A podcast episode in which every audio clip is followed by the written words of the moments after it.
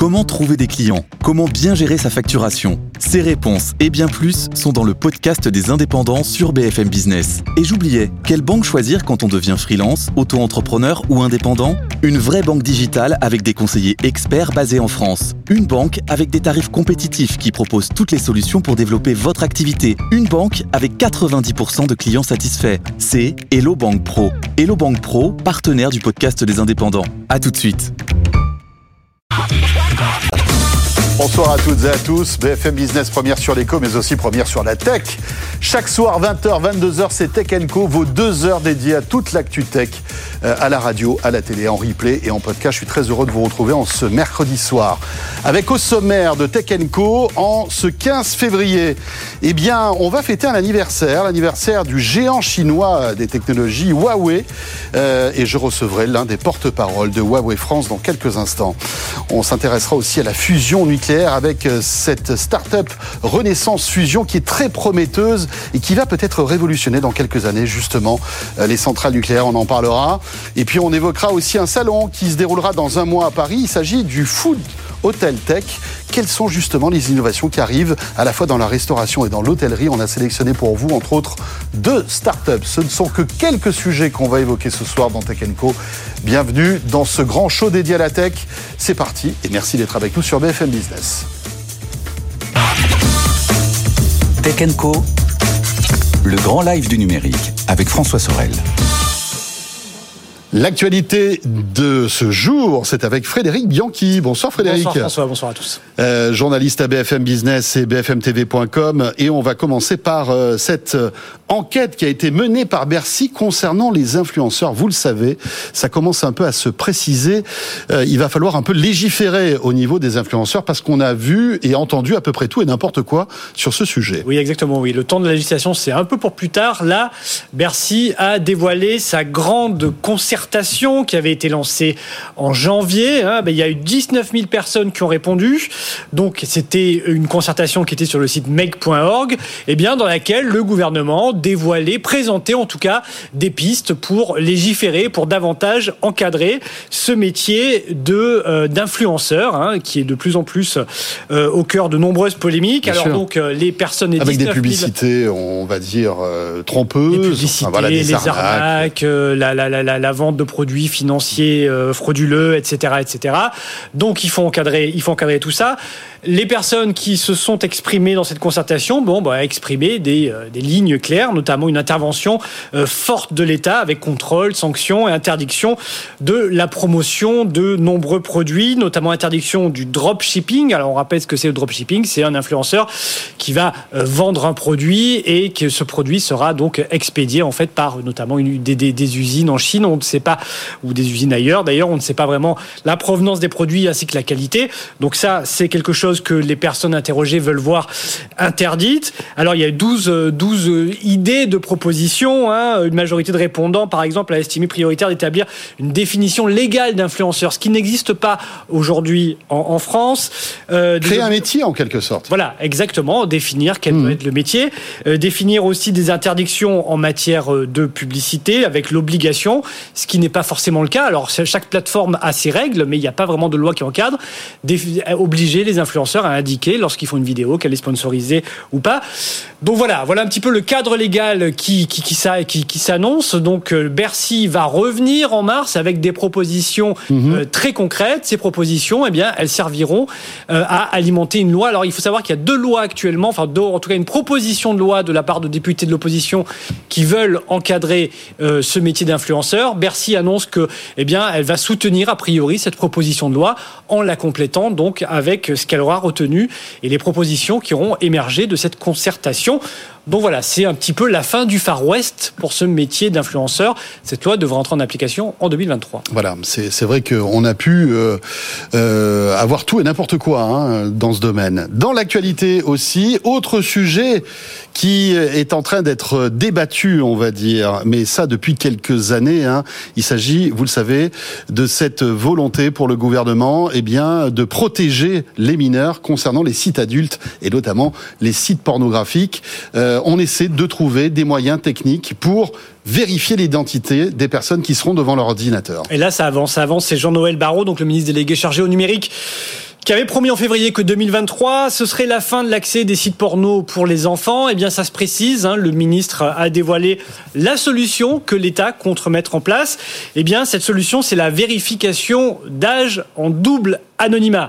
Alors, qu'est-ce que c'est concrètement? L'idée aujourd'hui, c'est que n'importe qui peut aller sur un site pornographique, un enfant, simplement cliquer sur oui, je suis majeur, j'ai plus de 18 ans et accéder au contenu. Parfois, on voit même pas le nom, en fait. Voilà, on voit même pas le nom, donc on est obligé de cliquer sur le oui et donc c'est très simple, il n'y a aucune vérification évidemment et de nombreux mineurs peuvent se rendre sur des sites pornographiques ou d'ailleurs des sites de consommation d'alcool hein, qui leur est, euh, qui leur est euh, légalement interdit. Donc l'État eh bien euh, veut avancer sur le sujet avec cette question de l'anonymat, comment faire en sorte de de, pouvoir accéder au site sans donner son identité au, site. Hein. Et donc l'idée, ce serait donc cette vérification d'âge par double anonymat, c'est-à-dire que certaines, certains sites opérateurs euh, pourraient euh, donc justifier, euh, donner un certificat en fait à la, à, la, personne, un certificat de majorité. Donc voilà, il faudra au préalable s'être enregistré sur un site, avoir renseigné ces informations-là. Mmh. Sur le site qui, de, qui donnera votre certificat, vous n'aurez pas à donner la raison pour laquelle vous demandez euh, ce certificat oui, parce qu'en fait, ce certificat pourrait et ce certificat pourrait en fait euh, aussi servir à d'autres identifications que des sites pour adultes. Exactement, oui. Donc ce certificat pourra être demandé à votre opérateur mobile, par exemple. On va prendre le cas d'un opérateur mobile. Vous demandez à votre opérateur mobile un certificat de majorité sans dire pour quel hmm. usage vous faites cette demande. Donc ça, c'est le premier niveau d'anonymat. Le, le site qui vous donnera ce certificat ne saura pas pour quel usage vous le demandez. Et ensuite, deuxième niveau d'anonymat, le site pornographique sur lequel vous voudrez aller en étant majeur, eh bien, vous, vous transmettrez le certificat et là aussi, ce sera fait de manière anonyme. Il n'aura pas l'identité de la personne qui est sur le site pour éviter évidemment d'être de, de, fiché, d'être suivi mmh. et, et, de transmettre cette information-là. Donc voilà, euh, c'est euh, le ministre Jean-Noël Barrot qui a, qui a donné ce, donc ce détail-là. Alors la CNIL et l'ARCOM vont, vont se pencher sur cette proposition-là, mais c'est les premiers tests devraient avoir lieu à partir de la fin du mois de mars. Un certain nombre d'entreprises vont être euh, désignés par, euh, mhm. par le gouvernement. Pour servir de cobaye en quelque voilà, sorte. Quelles seront les entreprises ben, qui pourront à l'avenir donner ce certificat de majorité aux utilisateurs. Voilà, avec peut-être une mise en place d'ici la fin de l'année, je crois. Oui, hein, exactement. d'ici 2023. En tout cas, c'est ce qu'a promis en février le ministre chargé du numérique, Jean-Noël Barrot. C'est compliqué, hein, tout ça, parce que effectivement, on est sur Internet. Internet, c'est le Far West. Il suffit, par exemple, de télécharger un VPN aujourd'hui, qui est un, en fait, un, une espèce de masquage de votre adresse IP. Vous dites que vous êtes en Angleterre, en Italie ou en Espagne, et là, eh bien, vous n'avez plus besoin d'identification euh, pour vous connecter à Exactement. Des D'ailleurs, cet, cet identifiant devra faire en sorte, sur le plan technologique, de ne pas être contourné par des VPN. Oui, mais c'est impossible. c'est la promesse. Euh, Techniquement, c'est impossible. Voilà. Donc euh, voilà. On va voir comment le gouvernement va s'y prendre. Ouais, c'est encore une fois euh, un sujet complexe. Dans l'actualité aussi, on va parler de Meta qui euh, eh bien n'est pas très en forme, Frédéric, sur le e-commerce, notamment avec Instagram. Oui, Meta s'était lancé en, en, 2020 pendant le Covid à fond dans le dans le e-commerce. Eh bien, on voit que depuis quelques mois, eh bien, fait un petit peu marche arrière. Là, la nouvelle annonce, c'est la fin du live shopping sur Instagram. Alors, le live shopping, bah, vous savez peut-être pas ce que c'est parce que ça n'a pas finalement beaucoup pris en Europe. Alors, ça cartonne en Chine. Ce sont ces vidéos en direct sur lesquelles, euh, eh bien, c'est une espèce de télé-shopping, en fait, si on peut résumer ça, sur les réseaux sociaux. Pendant cette présentation, on vous présente des produits. Les produits sont tagués. Ben, vous n'avez qu'à cliquer sur le produit pour accéder à un site de vente. Eh bien, Meta va mettre fin, donc, dans les semaines qui viennent, à ces possibilités de live shopping. Donc, il n'y aura plus de vidéos en direct. Alors, il pourra y avoir des vidéos de présentation de produits, mais l'achat se fera dans un second temps. Le live shopping, ça a jamais vraiment décollé en Occident. Ça avait été poussé beaucoup par Meta, hein, sur, soit sur Facebook ou sur Instagram. Ça n'a pas vraiment. C'est un peu le télé-shopping d'aujourd'hui, de, des temps modernes. Voilà, c'est le, télé, le, télé-shopping interactif. Bon, ça n'a, ça n'a pas, ça ne prend pas en Europe. Alors, ça cartonne en Chine, en revanche, mhm. mais en Europe, ça prend pas. Après, ça, marche sur certains, sur certains domaines. Par exemple, pour tous les produits tech, il y a pas mal de, ou les jeux vidéo, il y a pas mal de chaînes qui font des live shopping. Et là, ça rassemble quand même une niche, on va dire, des fans qui achètent pas mal, hein, euh, mais c'est vrai que euh, en Chine, on vend tout et n'importe quoi en live shopping. Oui, oui, c'est euh, ça, ça a vraiment beaucoup pris en Chine. Donc ça doit prendre la bande passante, hmm. ça doit euh, pour de, du côté de Meta. Donc Meta a décidé d'arrêter les frais. Dans les semaines qui viennent, il y aura plus de live shopping sur Instagram. Il y aura toujours du shopping, il y aura toujours l'onglet shopping, mais il y aura plus ces vidéos de live shopping. Meta avait déjà arrêté ce service sur Facebook. Hein, C'était à la fin de l'année 2022. Donc on voit que Meta a du mal quand même sur le e-commerce. Hein. Il voulait faire une plateforme euh, vraiment euh, orientée le, le tous ces, tous ces réseaux sociaux vers ces nouvelles activités. On sait que Meta est très hmm. dépendant de la publicité et voulait se développer sur ces nouveaux marchés-là. Eh bien, c'est un nouvel échec de Meta qui va continuer à se développer dans le multivers et ces nouveaux services classiques. Tiens, puisqu'on parle d'échec, on va terminer euh, encore sur une mauvaise nouvelle. Le Netflix à la française Salto, alors on en a déjà parlé hein, dans Tech on sait, va s'arrêter. Ça se précipite visiblement. Frédéric, TF1, M6 et France Télévisions ont communiqué aujourd'hui sur l'arrêt définitif de Salto. Oui, on savait depuis le début de la semaine que Salto allait, certainement, on le sait depuis des mois, mais là, on a cette semaine, ça s'est accéléré depuis le début de la semaine, donc on sait qu'on ne peut plus s'abonner à Salto. Eh bien, depuis aujourd'hui, on sait que Salto va officiellement prendre fin. Donc c'est une confirmation de ce qu'on savait. Hein. TF1 et M6 l'ont annoncé officiellement. Alors on n'a pas de date. Hein. Ils vont revenir dans, dans, un second temps avec un échéancier, avec un calendrier. Un bref échéancier. Plus précis. Donc, voilà. On va savoir plus sans doute la semaine prochaine. C'est une question maintenant de, de, de, semaines certainement pour Salto mm. avant l'écran noir. Reste une question en suspens. Salto, donc il y avait l'abonnement mensuel, mais l'abonnement annuel. Il y a des personnes qui se sont abonnées à Salto. Parce que ça coûtait moins cher. Voilà, parce que ça coûtait moins cher. C'était 70 euros l'année. Il y a des gens qui sont abonnés cette année à Salto. Reste à savoir si Salto va les rembourser. BFM Tech a appelé euh, la plateforme. La plateforme n'a pas donné de réponse très précise. Elle, est, déjà elle est déjà peut-être fermée, la, plateforme. Oui, oui, oui. Et le service client ne, a répondu. Hein. donc, il y a ah. toujours un service client qui a répondu qu'a priori, il ne devrait pas y avoir de remboursement pour les quelques personnes qui se sont abonnées à Salto sur l'abonnement annuel. C'est pas une bonne nouvelle. On attend malgré tout la confirmation officielle euh, de Salto.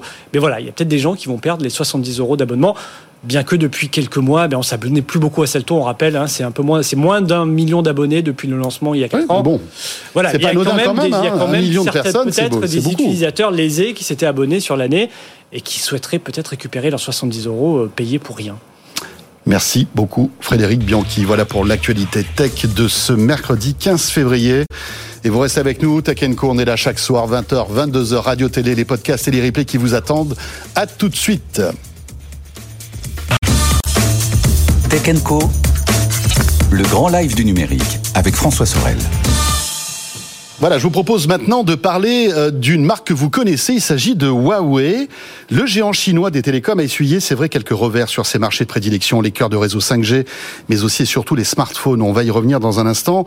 Mise au banc euh, aux États-Unis, Huawei n'en poursuit pas moins son développement international, et notamment en France, où le chinois fêtait cette semaine le 20e anniversaire de l'ouverture de son bureau français. 20 ans déjà. Euh, on écoute ce petit reportage de Frédéric Simotel et on revient juste après. C'est exactement ça. Nous étions en 2003, on parlait alors de 3G et Huawei débarquait en France après un premier tour de piste euh, en Afrique. Aujourd'hui, Huawei, ce sont 1200 personnes euh, sur l'ensemble du territoire français, six centres de développement, dont un spécialement dédié aux mathématiques. La 5G reste entendu, reste bien entendu dans l'ADN hein, du, du chinois, mais ne constitue plus qu'à peine 10% de son chiffre d'affaires. Huawei reste très impliqué dans le développement des antennes de nouvelle génération, des réseaux mobiles, avec ses deux clients opérateurs historiques, hein, SFR et Bouygues Télécom. Le reste du chiffre d'affaires est surtout généré par des services logiciels, matériels dédiés aux réseaux d'entreprise, aux data centers, au cloud. Euh, dans le détail, parmi les offres figurent des solutions de stockage, d'infrastructures Wi-Fi, euh, des équipements de fibre optique, des, ou encore des systèmes de visioconférence. Et puis, euh, ce matin, Wei Liangxi, le, le patron, le président de Huawei France, a aussi insisté sur deux domaines d'avenir, les composants pour les panneaux photovoltaïques et d'autres composants pour les véhicules connectés. Mais l'actualité 2023 de Huawei, ce sera aussi son usine qui va être construite dans l'est de la France, à Haguenau. La première pierre devrait être posée euh, dès cette année. Euh, elle, elle devrait créer, alors c'est 60 000 mètres carrés, ça devrait créer 300, 3, de 300 à 500 emplois et puis elle devrait participer à la construction de stations réseau mobile. Voilà l'analyse de Frédéric Simotel. Ming Zhang, bonsoir. Bonsoir. Merci d'être euh, sur le plateau de Tech Vous êtes le directeur général adjoint de Huawei France. 20 ans, ça se fête, bon anniversaire. Hein, euh, voilà, une belle entreprise chinoise euh, qui euh, est sur notre territoire depuis 20 ans. Comment va Huawei, Ming Zhang Vous savez, en fait, 20 ans, c'est à la fois c'est la jeunesse et à la fois c'est la maturité. Mhm. Donc vous avez raison en fait à insister sur ces points-là. Euh, Comment va Huawei vous, avez vu en fait aujourd'hui, on a on a passé une matinée et euh, à expliquer en fait dans les 20 dernières années qu'est-ce qu'on a fait en France? Ça fait 20 ans. Euh, on a on a également demandé en fait à un cabinet extérieur qui euh, qui a fait une étude d'impact. C'est important en fait euh, d'avoir des différents euh, points de vue, différents angles de vue, euh, voir comment Huawei apporte contribue euh, dans l'écosystème français. Donc il y a deux chiffres qui est extrêmement euh, important que avec grand plaisir et fierté que je veux euh, communiquer ici, c'est que à travers cette étude là, un euh, Huawei à titre 2021 euh, a contribué à créer un milliard d'euros de valeur ajoutée pour la richesse de la France pour l'économie française. De part, euh, évidemment, les emplois, de par la- la, Évidemment, de part des les- les emplois directs et indirects. Et tout à fait. Euh, là, il y a- quatre parties direct, indirect, induit et enchaîné. Euh, donc ça, c'est très important, euh, y compris en fait avec euh, les impôts qu'on paye. Vous savez, c'est important de souligner euh, une entreprise comme Oui. Huawei. Voilà, on paye depuis le début des impôts en France. Et le deuxième chiffre qui est très important, c'est, euh, comme dans le, dans le reportage, on a 1200 euh, emplois directs, mais à travers les activités euh, de Huawei en France, ça a créé globalement à peu près 10 000 emplois. C'est-à-dire, en gros, un emploi direct, on crée, entraîne 5 emplois euh, en face dans l'écosystème, que ce soit direct, enfin, que ce soit indirect, induit et entraîné. Dans des métiers aussi très technologiques, donc on va dire à forte valeur ajoutée, j'imagine. Exactement, a fort, forte valeur ajoutée euh, dans la technologie et également, euh, je voulais souligner, depuis 20 ans, donc en France, l'entreprise Huawei, depuis 20 ans, a beaucoup changé. En 2003, quand on a installé le premier bureau euh, en France, euh, et voilà, on est plutôt en fait concentré vraiment euh, sur le- les métiers classiques en fait de télécommunications. Qu'aujourd'hui, euh, que vous avez vu aussi dans le reportage, on l'a évoqué des différents euh, Oui, l'énergie, euh, l'automobile, etc. Tout à fait, La- énergie renouvelable, euh, sur les onduleurs, sur donc on a transposé en fait les technologies numériques dans le développement des systèmes d'onduleurs On va, on va y revenir parce que c'est l'avenir, ça, et c'est très intéressant. Mais j'aimerais, euh, auparavant, vous, vous poser cette question. Pourquoi la France est-elle, euh, on a l'impression, un peu au milieu de votre stratégie européenne? Et pourquoi pas l'Allemagne, par exemple? Alors que la France, voilà, c'est un pays qui est très attachant, mais qui a, on va dire, euh, un climat social parfois un peu compliqué. On le voit en ce moment. Pourquoi cet attachement à la France et pas à d'autres pays ou moins à d'autres pays européens? Et tout d'abord, en fait, la France est un pays stratégique Huawei. Alors, dire ça comme ça aujourd'hui, mais si vous me permettez en fait de retourner un petit peu quelques années en arrière, c'est-à-dire l'histoire entre Huawei et la France, bon voilà, 20 ans aujourd'hui. Donc on l'a tout au long, on l'a pas mal investi. Les, aujourd'hui, on a cinq centres de recherche et développement, on a un centre de recherche fondamental. Donc ça, c'est unique dans l'ensemble Europe et qu'on a installé en France. Et on l'a évi- évidemment, on a fait pas mal d'innovations. euh, donc ça, c'est c'est l'ADN en fait de, de l'entreprise. Et il y a en fait un- entre la, la France et Huawei, il y a aussi euh, ce qui est euh, match ensemble sur la culture, sur aussi l'exigence en fait. Euh, Par exemple, Huawei, Hulu, on, on l'exige beaucoup sur la qualité, sur la réactivité, etc. Donc là, euh, dans ces sens-là, on, on l'a, on l'a, euh, on l'a tout d'abord investi un peu en France et on l'a trouvé que ça marche très bien et on a continué à investir, etc. Donc cette relation, cette relation gagnant-gagnante, c'était créé, c'est pas en un jour comme ça, c'est tout au long de ces 20 ans. C'est aussi aussi peut-être pour remercier la France qui, qui n'a jamais été aussi tranchée que d'autres pays concernant, euh, on va dire, le, le, le tout, toutes les interdictions qui ont découlé de l'arrivée, en tout cas de la décision de Donald Trump, on s'en souvient, notamment sur les smartphones et la 5G. C'est vrai que voilà, il y a eu, vous avez subi un, contre, un, un choc aussi en France, mais peut-être moins élevé que en Angleterre, peut-être moins élevé aussi euh, qu'en Allemagne? Sur ça, je pense que la France adopte une position euh, assez équilibrée. Et, surtout, en fait, dans, l'ensemble, même si voilà, il y a des restrictions, etc. Donc, il y a un cadre. Et un cadre, Huawei, de toute façon, dans tous les pays, dans l'ensemble, en fait, des 170 pays dans lesquels on s'opère, on respecte. Mais vous avez, vous avez des cadres plus stricts euh, dans certains pays et moins stricts dans d'autres aussi. C'est une question en fait, euh, oui, on peut dire plus stricte, plus moins stricte, mais c'est une question d'équilibre. Mmh. Équilibre pour euh, en fait qui permettent de se développer ou pas, qui permettent de continuer en fait à investir. Vous savez, en fait, un investisseur ce qui est très important, c'est l'environnement, c'est euh, c'est euh, comment dire la garantie en fait, Mhm. c'est euh, l'environnement sur l'investissement, euh, sur l'efficacité de ces investissements là. Et là, on retrouve ça en France. Parlez-nous de cette euh, usine que vous vous apprêtez à ouvrir, qui euh, est prévue pour cette année 2023, je crois, dans l'est de la France. Tout à fait. C'est c'est Qu'est-ce qui va se passer là-bas? Voilà, bon, c'est une usine qu'on a décidée en 2019 et donc entre-temps, on a passé tout l'ensemble euh, des permis de construire, des permis de production, etc. Aujourd'hui, on parle de, euh, lancement, donc la pose de première pierre en cette année 2023 et cette usine-là, on va investir quelques 200 millions d'euros pour produire les équipements radio. Donc 5G, Donc, la 5G. etc. Peut-être la 6G demain aussi Évidemment, là, bon, je pense qu'il y a encore, encore un peu de temps. Oui, pour la 6G, oui. pour respirer, pour étudier, pour travailler, pour innover.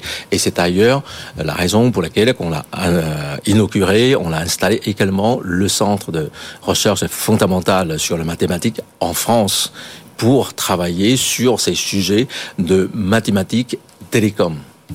Très bien. Juste un mot sur euh, l'échec du smartphone chez Huawei, parce que c'est quand même aussi euh, un tournant et il faut quand même saluer votre résilience, parce que d'un coup, en tout cas en Occident, euh, vous vous retrouvez avec un marché qui s'effondre, alors que vous étiez hyper performant, qui était le smartphone. hein. Il faut remonter à 10 2019-2020. Le, smartphone aujourd'hui, il est carrément, quasiment oublié en, en France et en Europe? On a fait le choix de se concentrer sur le marché chinois. On a tout ce qu'il faut sur euh, le système d'exploitation, etc. Bon, maintenant, Mais qui n'est pas, qui n'est pas, enfin, qui, sans Google à l'intérieur, c'est ça le souci, ce Sans- qui fait sans- que, en dehors de la Chine, c'est c'est plus compliqué. Voilà, c'est notamment pour le pour le pour le marché européen, c'est plus compliqué. Euh, les utilisateurs euh, européens ont bien habitude et vous avez dans le monde, il n'y a que deux systèmes d'exploitation. Oui. On en est le troisième. C'est ça. La Donc il y a Android iOS et, et donc votre et, votre système euh, d'exploitation. Oui, Harmony OS. Euh, évidemment, on l'a euh, c'est pas mal impacté, on est pas mal impacté euh, dans ces domaines-là, mais euh, vous avez depuis 2019, euh, donc euh, on a intensifié en fait euh, l'investissement dans la recherche et le développement. À titre 2021, on l'a dépassé les 20% de chiffre d'affaires, donc là ça représente quelques 22 milliards d'euros Mhm. d'investissement dans la recherche et le développement. Évidemment, c'est pas uniquement sur les sur les smartphones. Il y a également Oui, la 5G, les réseaux, j'imagine, La et 5G, puis les réseaux, l'automobile, parce qu'on n'a pas évoqué l'automobile, l'automobile. évidemment, euh, et, également l'énergie renouvelable. Par exemple, automobile, aujourd'hui, on a sorti déjà trois modèles en Chine et que ça marche très très bien. C'est des véhicules électriques connectés. Mais est-ce que ça pourrait arriver un jour en France, des, des véhicules Huawei? Vous y vous y songez? Pour l'instant, on n'a pas cette stratégie-là.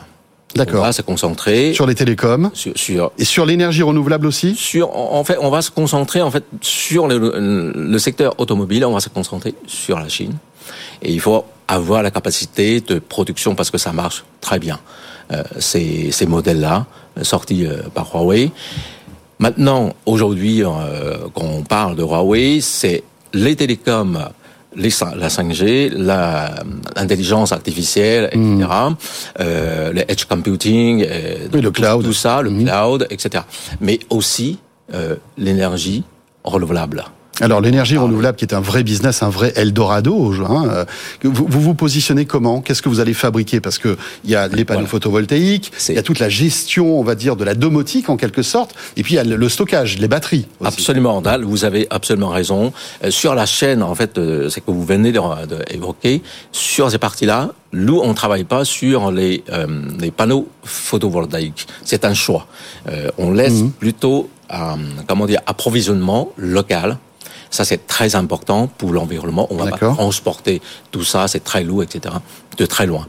Nous, on se concentre sur l'innovation. L'innovation, c'est qu'on transpose la technologie numérique dans le développement et l'élaboration de ces onduleurs, de ces ensembles systèmes de gestion de ces réseaux euh, de transport, distribution, consommation, etc. Donc là, la solution, les offres euh, qu'on a dans ce domaine d'énergie renouvelable, c'est les onduleurs et c'est également un, un système de, de, de gestion de l'ensemble réseau. Donc ça permet d'innover dans ces domaines-là qui euh, qui augmente mhm. le rendement, qui diminue en fait tout ce qui est euh, des, des, des, des, efforts sur la, la, résolution des problèmes, etc. Vous avez avec euh, ces innovations de Huawei. 80-90% des problèmes présents dans mhm. ces genres de réseaux, je parle de solaire, peuvent être réglés grâce à l'IA, grâce par grâce euh, euh, par la distance euh, ordinateur. Donc, ça, c'est très important. C'est eh bien voilà, Huawei qui euh, eh bien trace sa nouvelle voie, donc toujours les télécoms, hein, ça depuis toujours avec la 5G bien sûr, mais aussi toute l'intelligence artificielle et puis c'est euh, voilà ces nouveaux secteurs, à la fois l'automobile pour l'instant en Chine, peut-être un jour en Europe, et donc aussi euh, les énergies renouvelables. Merci beaucoup Ming Zhang d'être passé par le plateau de Tech Co. Merci beaucoup, avec plaisir. Directeur général adjoint de Huawei France à l'occasion des 20 ans de la présence en France de Huawei. Et vous restez avec nous, 20h30, on revient juste après l'info écho. À tout de suite sur BFM Business. Tech Co, le grand live du numérique avec François Sorel.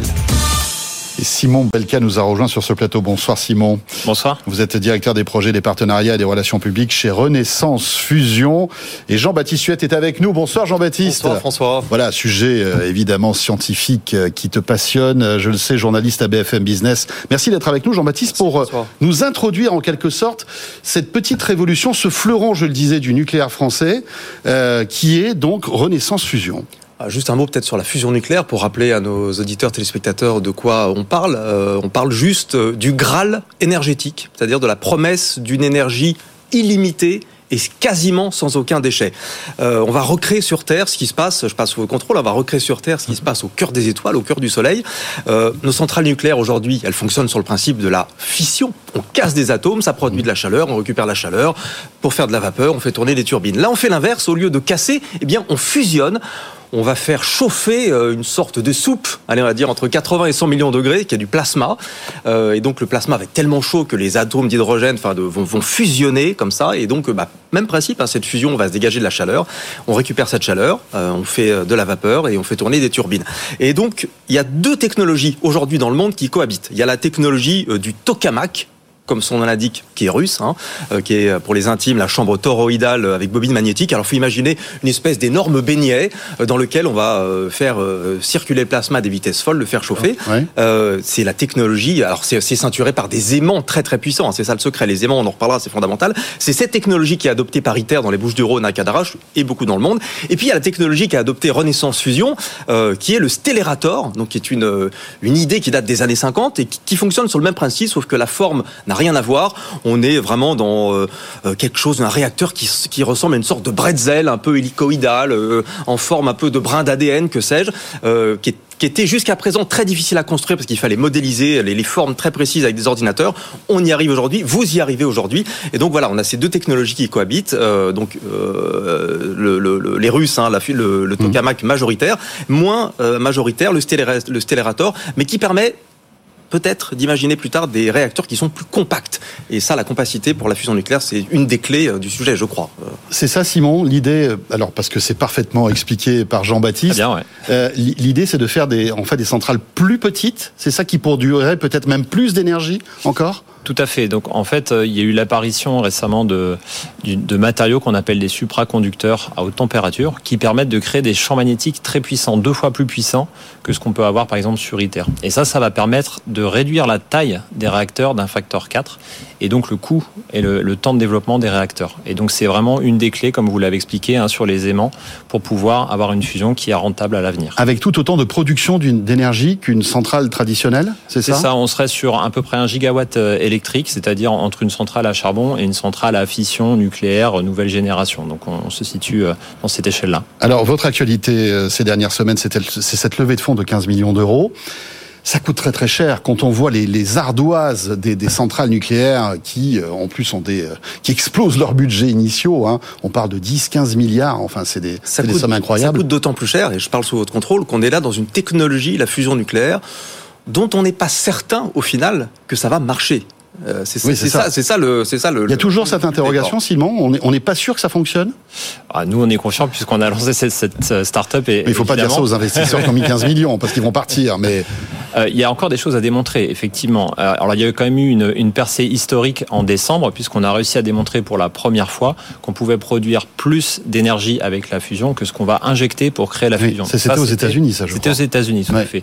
Donc ça, c'est vraiment une percée historique et c'est un milestone, une étape importante. Et donc là, ce qu'on va chercher à faire, c'est justement augmenter ce seuil de rentabilité, produire encore plus d'énergie pour démontrer qu'on on peut atteindre cette rentabilité euh, énergétique. Votre pire ennemi, alors Jean-Baptiste va peut-être me, couper parce que je suis vraiment pas un spécialiste, mais votre pire ennemi, c'est le temps. Parce que pour développer ces technologies, c'est pas des années, c'est des dizaines d'années, non?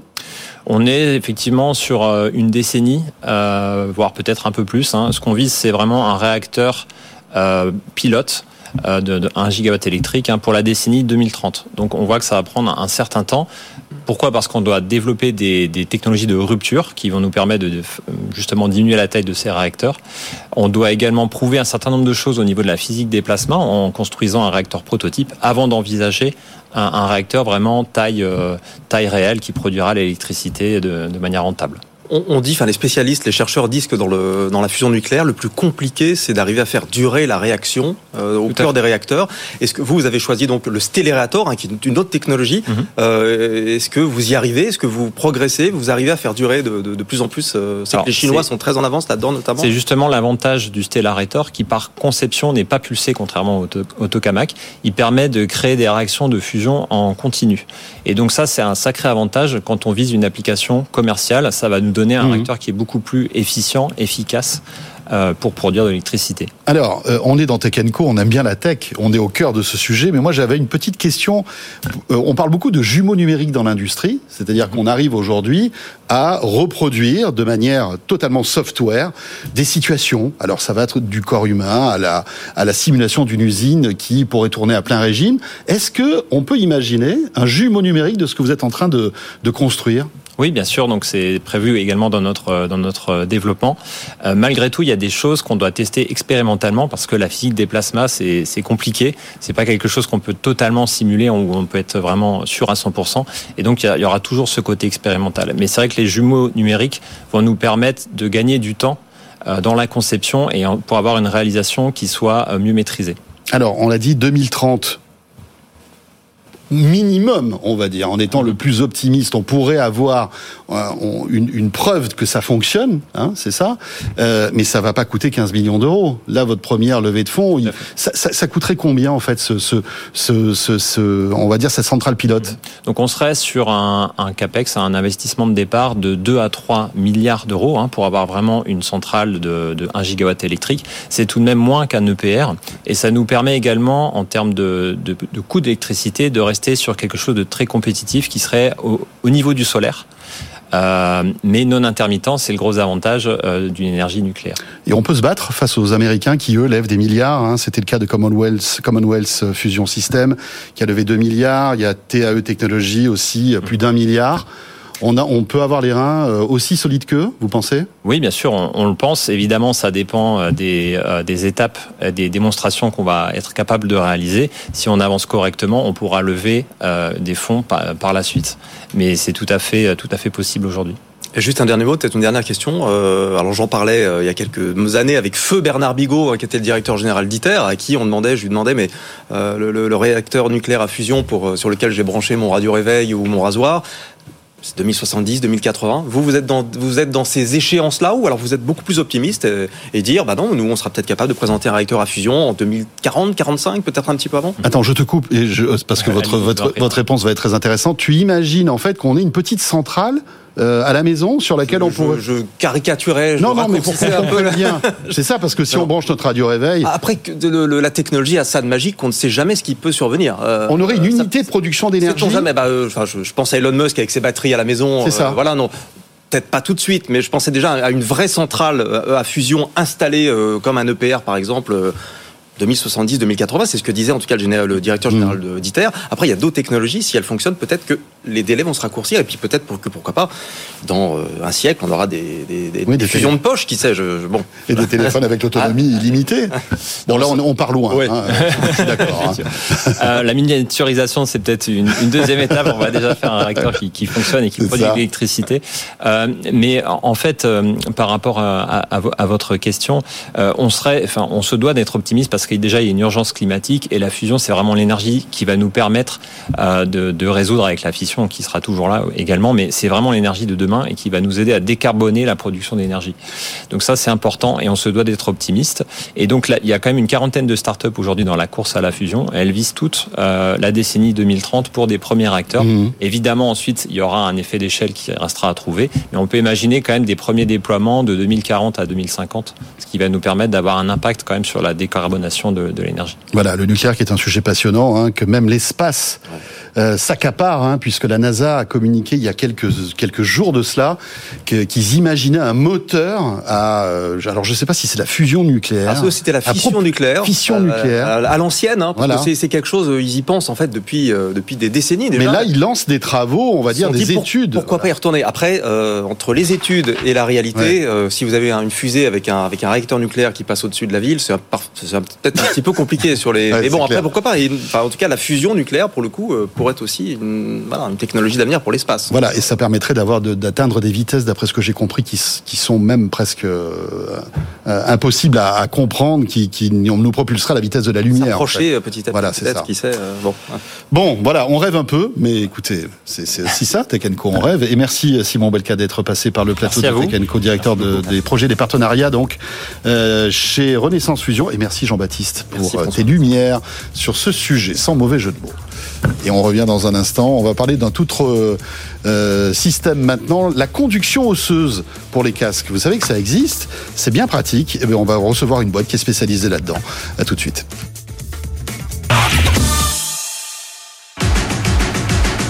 Nous aussi, on parle de panda. Panda, obligation libellée dans la devise chinoise par un émetteur étranger. BFM Business, première sur l'écho. En février, sur BFM Business, les dirigeants du CAC 40 prennent la parole. Danone, L'Oréal, Bouygues, BNP Paribas, Renault, Vinci, Société Générale, Safran, ils viennent commenter leurs résultats et partager leurs perspectives. BFM Business, première sur l'économie.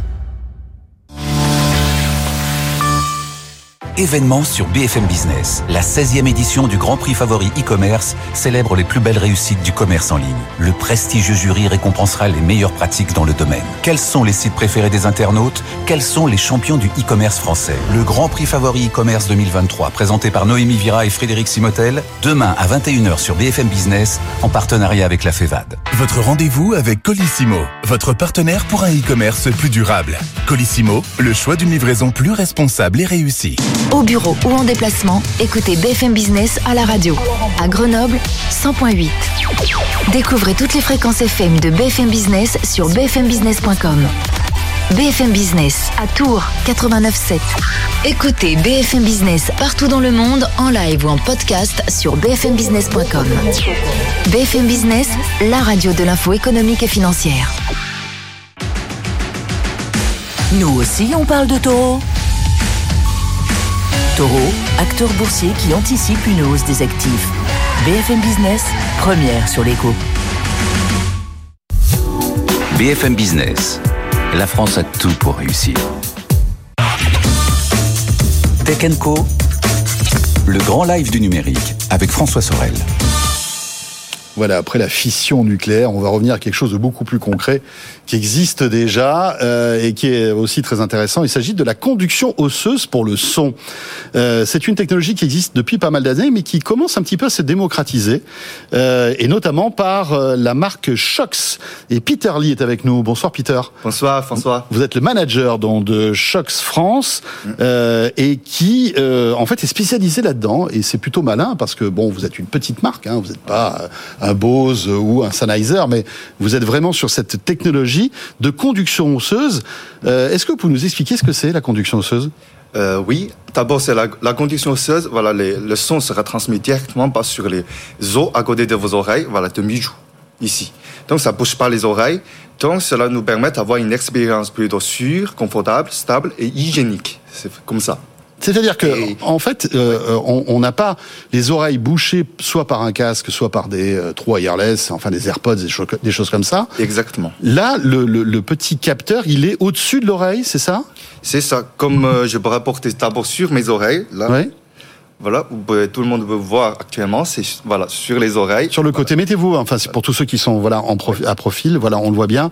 Voilà, vous, donc l'oreille est totalement libre, hein, il n'y a rien à l'intérieur, mais malgré tout, si vous mettez en route, si vous le connectez sur votre smartphone en Bluetooth, vous auriez du son, vous vous entendriez. Exactement. Et euh, cela vous permet d'abord c'est de euh, faire des appels avec vos amis, voilà, votre famille, et rester connecté avec votre environnement. Voilà, ce- cela vous permet d'avoir une expérience plutôt sûre et, voilà, et stable. Voilà, comme ça. Et cette technologie a été déjà utilisée sous euh, l'épo- l'époque de baroque. Il y avait un musicien qui s'appelle Beethoven. Euh, il a déjà utilisé Beethoven, bien sûr. oui, cette technologie à cette époque-là. Et à cette époque-là, il, euh, il met une petite euh, baguette en bois voilà, entre les dents et de l'autre bout sur le piano pour entendre le son. Oui, parce qu'il était sourd. Mm. Ou en tout cas, il n'entendait pas bien. Donc, euh, c'est pour ça qu'il arrivait Mm. à percevoir les sons, en fait, par les os. C'est assez étonnant. Il faut quand même être euh, honnête. On n'a pas la même qualité sonore que lorsqu'on a ou des trous wireless ou un casque qui, qui est fermé. C'est ça, exactement. En fait, pour le moment, on est en train, toujours en train d'améliorer la qualité sonore de notre casque. Et euh, actuellement, on a déjà 3000 euh, collaborateurs chez nous, chez Shox. Et euh, parmi eux, 20% voilà, sont, seront destinés à R&D. Donc, euh, on va... Pour améliorer la qualité du son. C'est ça, fait. exactement. Euh, alors l'intérêt, c'est que vous le disiez, comme on n'est pas isolé, ben c'est plus c'est plus safe, c'est plus sécure. Mm. Si par exemple on fait du vélo, si par exemple on fait un sport où on peut être en, dans, il est important d'entendre notre en- notre environnement, c'est ça. Hein? C'est ça. En fait, on a de différents scénarios. D'abord, vous voyez, le casque que j'ai porté, c'est plutôt le casque sport, voilà, qui s'appelle Open Pro. Donc, cela vous permet de, de, de faire la course, par exemple, le marathon et la gym, etc. Mais on entendra tout ce qui se passe autour de nous. Exactement. Vous pouvez entendre, par exemple, le bruit de la voiture derrière vous. Cela vous permet de, voilà, de Ou des gens qui vous parlent. sécurité, voilà. Et une autre, de, de l'autre côté, c'est euh, le casque OpenCom ici. Et ici, cela a déjà utilisé aux entrepôts, par exemple. Ça, c'est une autre catégorie de communication. En fait, on a déjà visité les entrepôts de Renault et Carrefour, par exemple. Cela a déjà utilisé voilà, par les, euh, les collaborateurs chez les entrepôts. Euh, cela leur permet d'entendre le bruit des machines et les signaux des machines. C'est très important pour la sécurité des, des euh, collaborateurs à l'usine.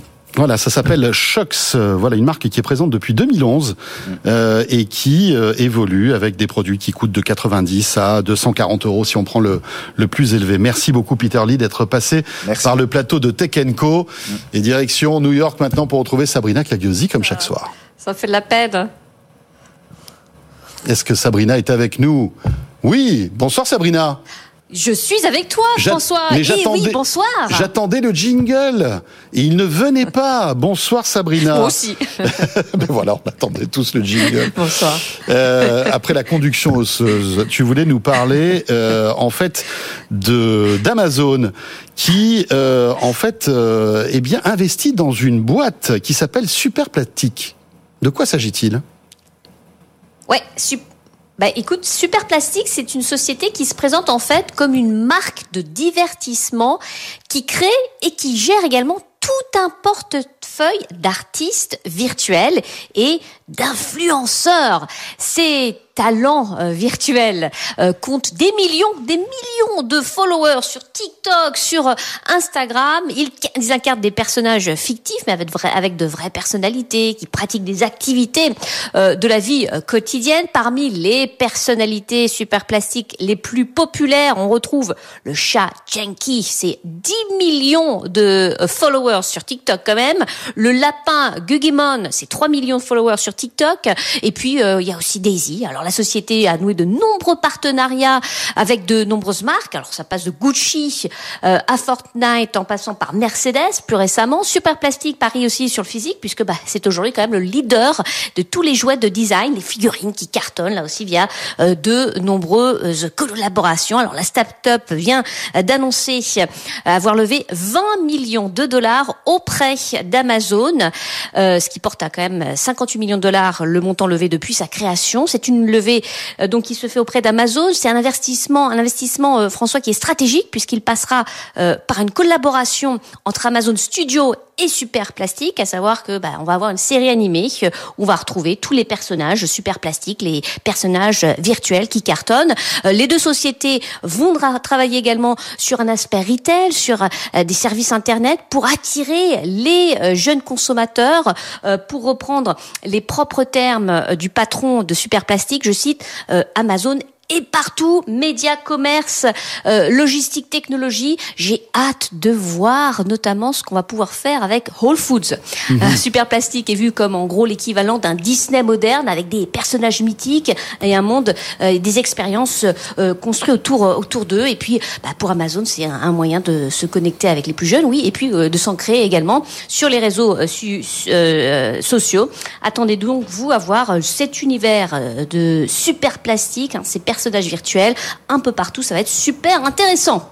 Bon, dans l'actu, alors c'est peut-être un petit peu plus compliqué pour euh, Elon Musk qui va être obligé d'ouvrir ses chargeurs Tesla pour pouvoir toucher des subventions du gouvernement américain. Sabrina.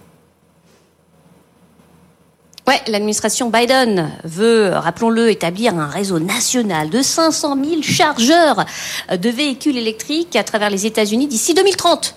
Et euh, eh bien, a annoncé aujourd'hui toute une série d'initiatives destinées à atteindre cet objectif. Dans le cadre de ces efforts, la Maison Blanche est parvenue à un accord avec Tesla, donc euh, le réseau américain euh, de bornes de recharge de Tesla sera donc disponible pour d'autres marques de véhicules électriques d'ici la fin 2024, a fait savoir Elon Musk. Tesla a en effet accepté d'ouvrir au moins 7500 chargeurs aux voitures électriques d'autres constructeurs. hein. Ce qu'il faut savoir, c'est que bah, en Europe, oui, les superchargeurs de Tesla sont déjà accessibles à tous les véhicules électriques. Aux États-Unis, ce n'est pas encore le cas. hein. Seuls les Tesla peuvent les utiliser. Or, bah, le manque de chargeurs est considéré bien sûr comme un frein majeur à la transition vers l'électrique aux États-Unis. Cette décision de Tesla d'autoriser euh, euh, d'autres marques à se servir euh, de ces bornes avec des adaptateurs va permettre à l'entreprise Elon Musk de bénéficier effectivement de ces euh, fameuses subventions américaines. Euh, Tesla n'est pas la seule entreprise hein, euh, à participer à ces efforts. Des engagements ont été pris et annoncés aujourd'hui par d'autres entreprises, Hertz, BP, ChargePoint, Ford, mais aussi General Motors, des bornes financées par le gouvernement qui devront respecter bien sûr hein, plusieurs critères de la fiabilité à la possibilité de les localiser. Eh bien, merci pour toute cette actualité. Merci beaucoup, Sabrina Cagliosi, depuis New York.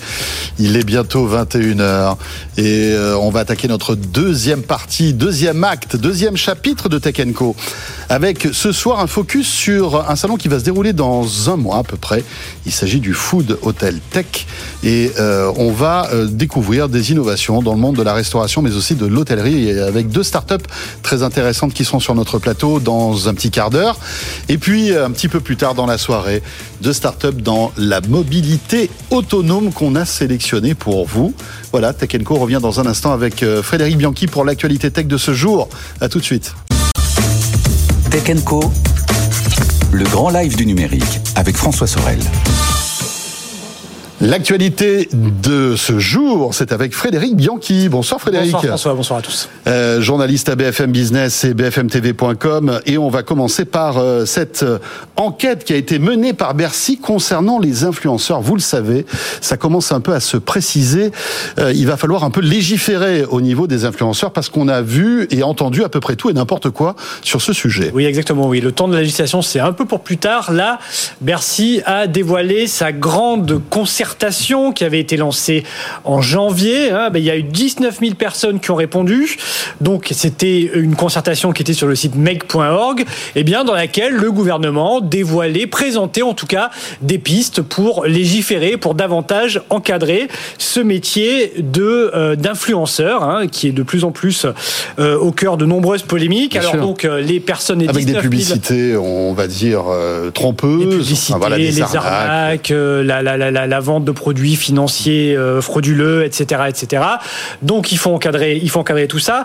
Les personnes qui se sont exprimées dans cette concertation, bon, bah, exprimé des, euh, des lignes claires, notamment une intervention euh, forte de l'État avec contrôle, sanctions et interdiction de la promotion de nombreux produits, notamment interdiction du dropshipping. Alors on rappelle ce que c'est le dropshipping, c'est un influenceur qui va vendre un produit et que ce produit sera donc expédié en fait par notamment des, des, usines en Chine, on ne pas, ou des usines ailleurs d'ailleurs, on ne sait pas vraiment la provenance des produits ainsi que la qualité. Donc ça, c'est quelque chose que les personnes interrogées veulent voir interdite. Alors il y a 12, euh, 12 euh, idées de propositions. Hein. Une majorité de répondants, par exemple, a estimé prioritaire d'établir une définition légale d'influenceur, ce qui n'existe pas aujourd'hui en, en France. Euh, des Créer un métier en quelque sorte. voilà, exactement. Définir quel doit être le métier. Euh, définir aussi des interdictions en matière euh, de publicité avec l'obligation, ce qui n'est pas forcément le cas. Alors, chaque plateforme a ses règles, mais il n'y a pas vraiment de loi qui encadre. Euh, obliger les influenceurs à indiquer lorsqu'ils font une vidéo qu'elle est sponsorisée ou pas.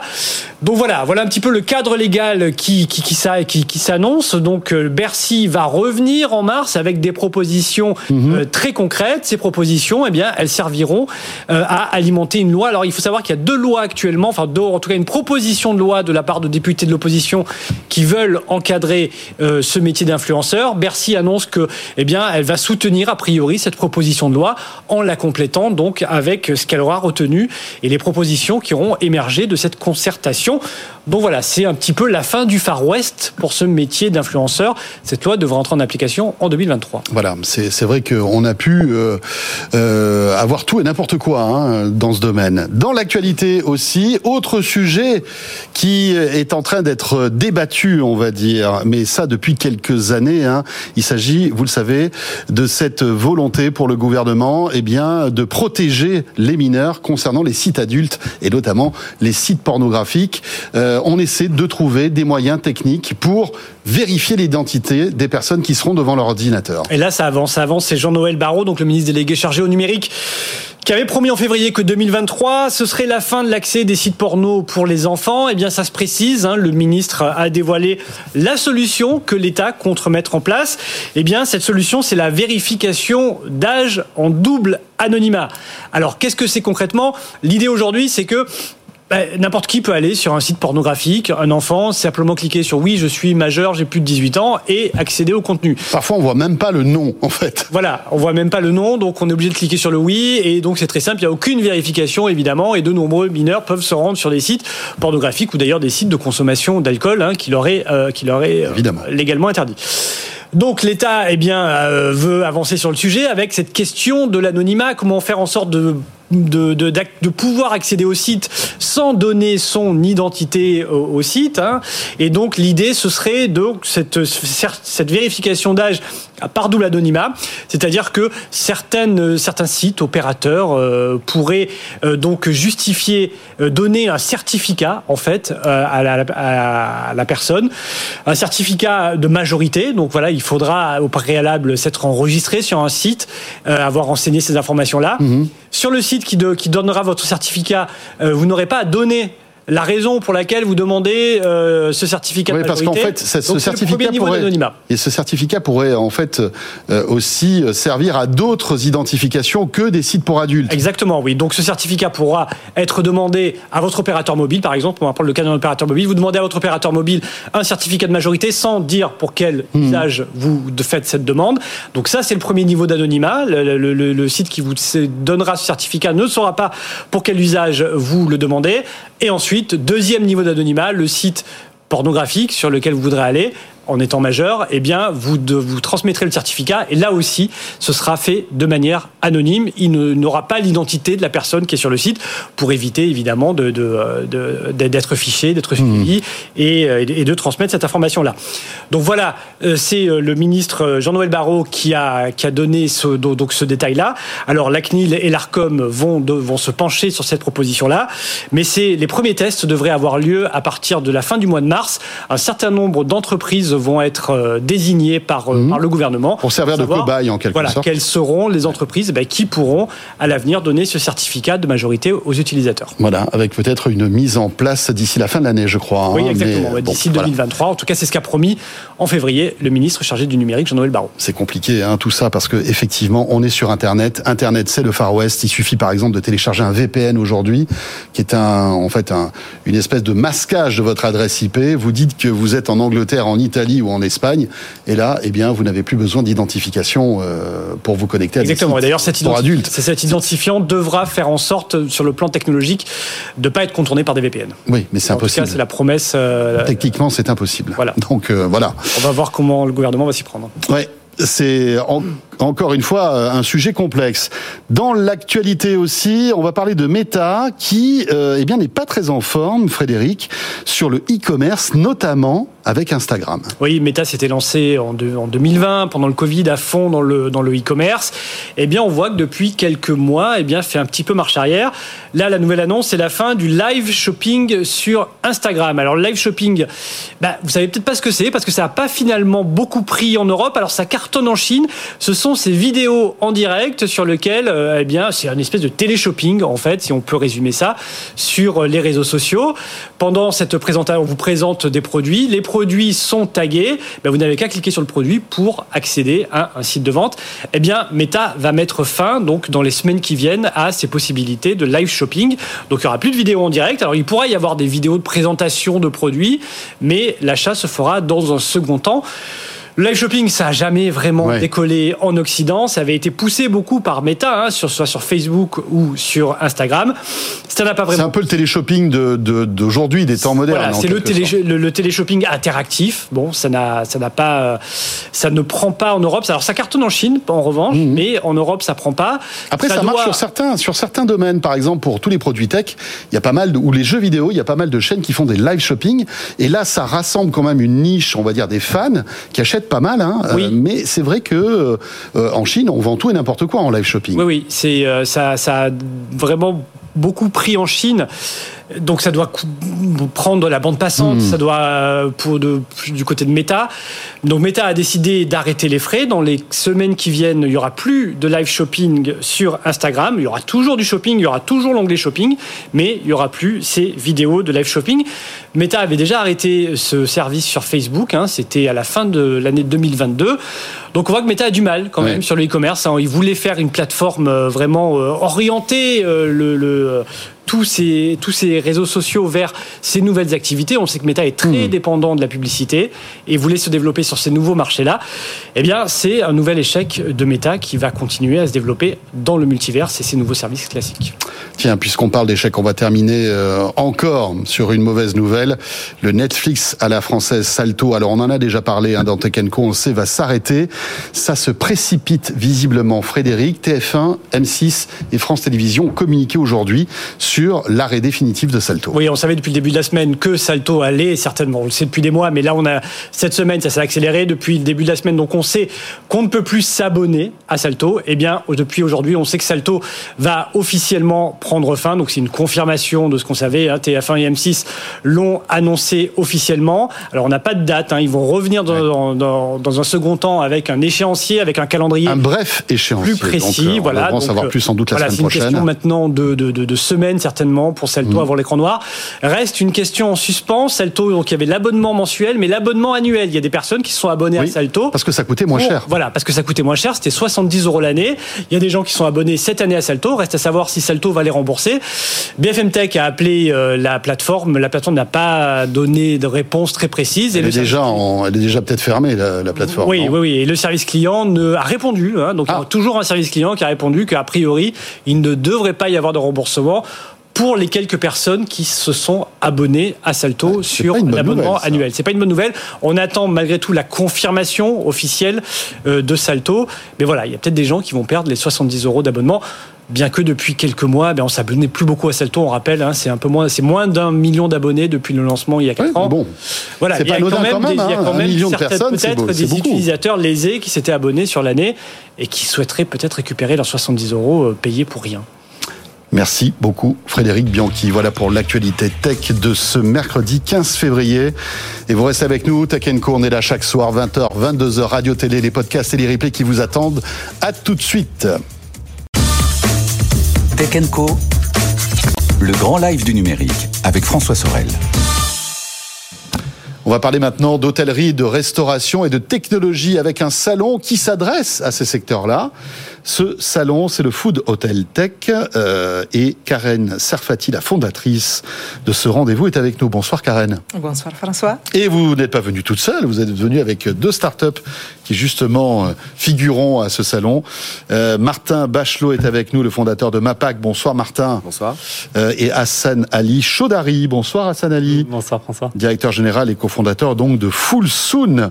On va découvrir tous les deux ce que vous faites dans un instant, mais un mot sur ce salon en 2017, euh, qui a une particularité, qui s'adresse donc à ces à ces secteurs qui, euh, voilà, ont vécu des années un peu chahutées hein, entre le Covid, entre la fameuse loi AGEC qui euh, aussi est une épine dans le pied pour beaucoup de restaurants en fait, hein, et tout ce qui touche à la restauration. Qui touchez-vous avec ce salon et qui vient vous voir? Alors, donc Food Hotel Tech est un salon qui est dédié vraiment que aux hôteliers et aux restaurateurs et pour toutes les innovations tech, digitales et depuis cette année éco-responsables. D'ailleurs, le salon s'agrandit. On est à Porte de Versailles. Il y aura Vous avez de la place là-bas. On avait la C'est ça place, euh, plus de 200 exposants, plein plein d'innovations. Euh, et euh, en réalité, j'ai réalisé que quand je suis arrivée en France en 2017, j'étais en Chine euh, en- avant. Euh, ben, L'hôtellerie et la- restauration avaient besoin de se digitaliser si elles voulaient Oui. grandir. Comme n'importe quel secteur qui euh, devait subir sa digitalisation. Voilà, mais c'était vraiment la transformation digitale qui touchait quand même euh, un public qui était en moyenne avait 50 ans. T'es pas très jeune. Et du coup un problème, un petit un premier blocage face euh, à un monde différent euh, parce qu'il faut savoir que l'hôtel depuis la création de l'hôtel euh, au Moyen Âge n'a pas beaucoup beaucoup évolué. Et là il y a une ubérisation de, l'hôtellerie et de la restauration d'ailleurs maintenant. Et du coup, euh, je me suis dit que euh, amener un salon centré que sur les innovations tech et digitales avait vraiment du sens. Et comme nous sommes vraiment très proches de nos visiteurs, qui sont que des directeurs d'hôtels, directeurs de restaurants, directeur marketing, en tout cas tout ce qui tourne autour de la restauration et de l'hôtellerie, ils nous ont demandé de, de trouver aussi des solutions éco-responsables parce que avec la, la, la loi AGEC, donc la loi anti-gaspillage pour l'économie circulaire, voilà, ça demande vraiment euh, de trouver des solutions pour faire face à toutes ces obligations, qui sont des bonnes obligations. Mais Des bonnes même- obligations qui, qui sont évidemment un un bon signal pour la planète, mais qui sont complexes euh, à gérer. hein. Euh, on, on va en parler dans un instant d'ailleurs avec euh, avec Martin et Mapac. Euh, donc ça, ça marche en fait. Vous avez des visiteurs, vous en avez beaucoup, hein, 8000 euh, en 2022 avec 250 exposants. Euh, donc les thèmes que vous allez aborder cette année, évidemment, c'est l'énergie parce que vu les coûts de, de, de les coûts de l'énergie qui ont explosé, bah, l'idée c'est comment la tech peut faire baisser ces coûts d'énergie pour à la fois les hôtels et pour les restaurateurs. Euh, éco- éco-responsabilité, la logistique, l'expérience client euh, et, la, et les RH aussi. C'est ça? Oui. Alors, euh, on a trois enjeux majeurs, mais vraiment ça, c'est suite à une enquête qu'on a fait auprès de nos visiteurs. Euh, sont, comme vous dites, la transition euh, éco-responsable. Euh, comment vous faites Vous êtes en fast-food, vous avez toujours utilisé de la, Oui. de la vaisselle jetable, et là, vous devez avoir de la, de la vaisselle réutilisable. Ben, Il n'y a pas l'espace, comment faire? On a un posé la question à McDo, vous allez voir, c'est compliqué. C'est compliqué. Très compliqué. Ouais. Euh, donc, Enfin, c'est un McDo et les autres, hein, d'ailleurs. hein. c'est un sujet majeur pour nous. L'inflation, la, crise de la matière première, Mhm. euh, l'augmentation des prix et la pénurie de ces produits. Et, et enfin, bon, énergie évidemment, mais enfin, tout ce qui est aussi les, les talents, parce qu'il y a une vraie crise de vocation. Manque. euh, C'est vrai, le Covid est passé par là. Il y a plein de gens qui ont décidé d'arrêter la restauration parce que c'est un métier compliqué, difficile, avec des horaires parfois, euh, voilà. Mais je tiens à dire quand même que c'est un secteur qui se porte très bien. Bien sûr, évidemment. L'hôtellerie va très très bien et la restauration va bien. Quand on euh, fait bien à manger, en général. voilà, il faut quand même mettre une note positive. Ça va, ça va toujours très bien, hein, finalement. hein. Il suffit de regarder dans les rues le nombre de restaurants qu'il y a. hein, Et qui sont pleins. et qui sont pleins, c'est un signe. Karen, on présente nos deux startups qui sont là. Martin Bachelot, donc rebonsoir, fondateur de MAPAC. Alors, on rebondit effectivement sur euh, ces notions d'éco-responsabilité et cette fameuse loi AGEC. Vous, vous la, vous l'anticipez en quelque sorte, en tout cas, vous préparez toute une, une suite de services. Expliquez-nous ce que vous faites chez MAPAC. Alors chez MAPAC, on propose aux restaurateurs de faire cette transition euh, du jetable vers le réutilisable avec un certain nombre d'outils euh, technologiques, notamment euh, des applications, des web applications qui permettent en quelques en quelques minutes pour le restaurateur de proposer une offre de contenants jetables, d'abord pour la vente à emporter et la livraison, à travers un service qui est euh, ce qu'on appelle euh, ouvert, c'est-à-dire qu'un un- un client peut gratuitement emprunter un, rest- un contenant dans un restaurant 1 et venir le déposer dans n'importe quel autre restaurant du réseau, ce qui fait que ça fonctionne parfaitement, notamment pour la vente en, en livraison. Donc, ça veut dire que déjà votre, votre service s'adresse à des, à des réseaux de restaurants. Exactement. Pas des, pas, des artisans qui ont qu'un seul resto. Eh ben si, parce qu'en fait aujourd'hui les artisans qui n'ont qu'un seul resto font aussi de la vente en livraison et à emporter, et ça change euh, pas grand-chose. C'est-à-dire qu'en agglomération, on peut emprunter le lundi chez un, restaurant indien, revenir déposer le mardi dans un restaurant japonais, et c'est assez simple avec notre solution. Mais comme on a été contacté notamment par des par la restauration collective, on est en train d'a- d'adapter notre solution pour permettre de fonctionner parfaitement, notamment pour la restauration collective en ce moment. Alors, expliquez-nous que- comment ça fonctionne. Euh, lors de la commande à emporter, on demande à être servi dans ce, dans ce contenant réutilisable euh, que vous fabriquez vous-même, en fait Absolument pas. Aujourd'hui, il y a quelques années, les premiers acteurs qui se sont lancés ont créé eux-mêmes leurs contenants.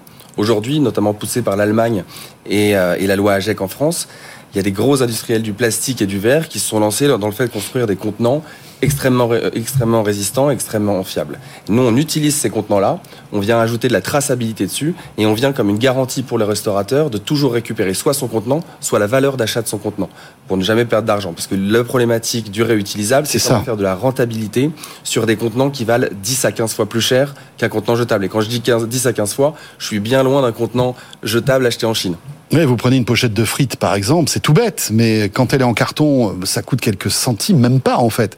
À partir du moment où c'est en plastique, ça a une valeur. Ça a une valeur, et il faut euh, pouvoir la tracer. Comment faites-vous pour tracer tous ces contenants? Nos restaurateurs indiquent le fait qu'ils ont donné un contenant à un client A, le client A qui s'est préalablement inscrit sur notre web application en quelques clics. Et nous, on sait que le contenant, il est passé du stock du restaurateur vers le stock du client. Et lorsqu'il revient, on libère en fait le stock du client pour dire c'est bon, le client a bien rendu euh, son contenant. donc, donc, il y a un identifiant, il y a quoi? Il y a un scan? Comment, comment, ça marche et Un scan, en gros, pour vous faire simple, on, on a toujours eu la conviction qu'il fallait libérer le restaurateur euh, d'un maximum de tâches. Donc le restaurateur ne fait presque rien. Typiquement sur la vente à, en- à emporter, le client arrive, scanne sur son contenant, une euh, fenêtre apparaît qui lui permet d'emprunter ce contenant, il valide le fait qu'il décide de le prendre, et là il peut partir avec. Il a un temps qui est entre 10 et 14 jours pour le rendre, il peut prolonger cette période gratuitement jusqu'à 40 jours, et s'il le rend dans les temps, alors on ne prend jamais d'argent sur le, sur le compte en banque du, du, du client. Si par contre il finit par ne pas le ramener,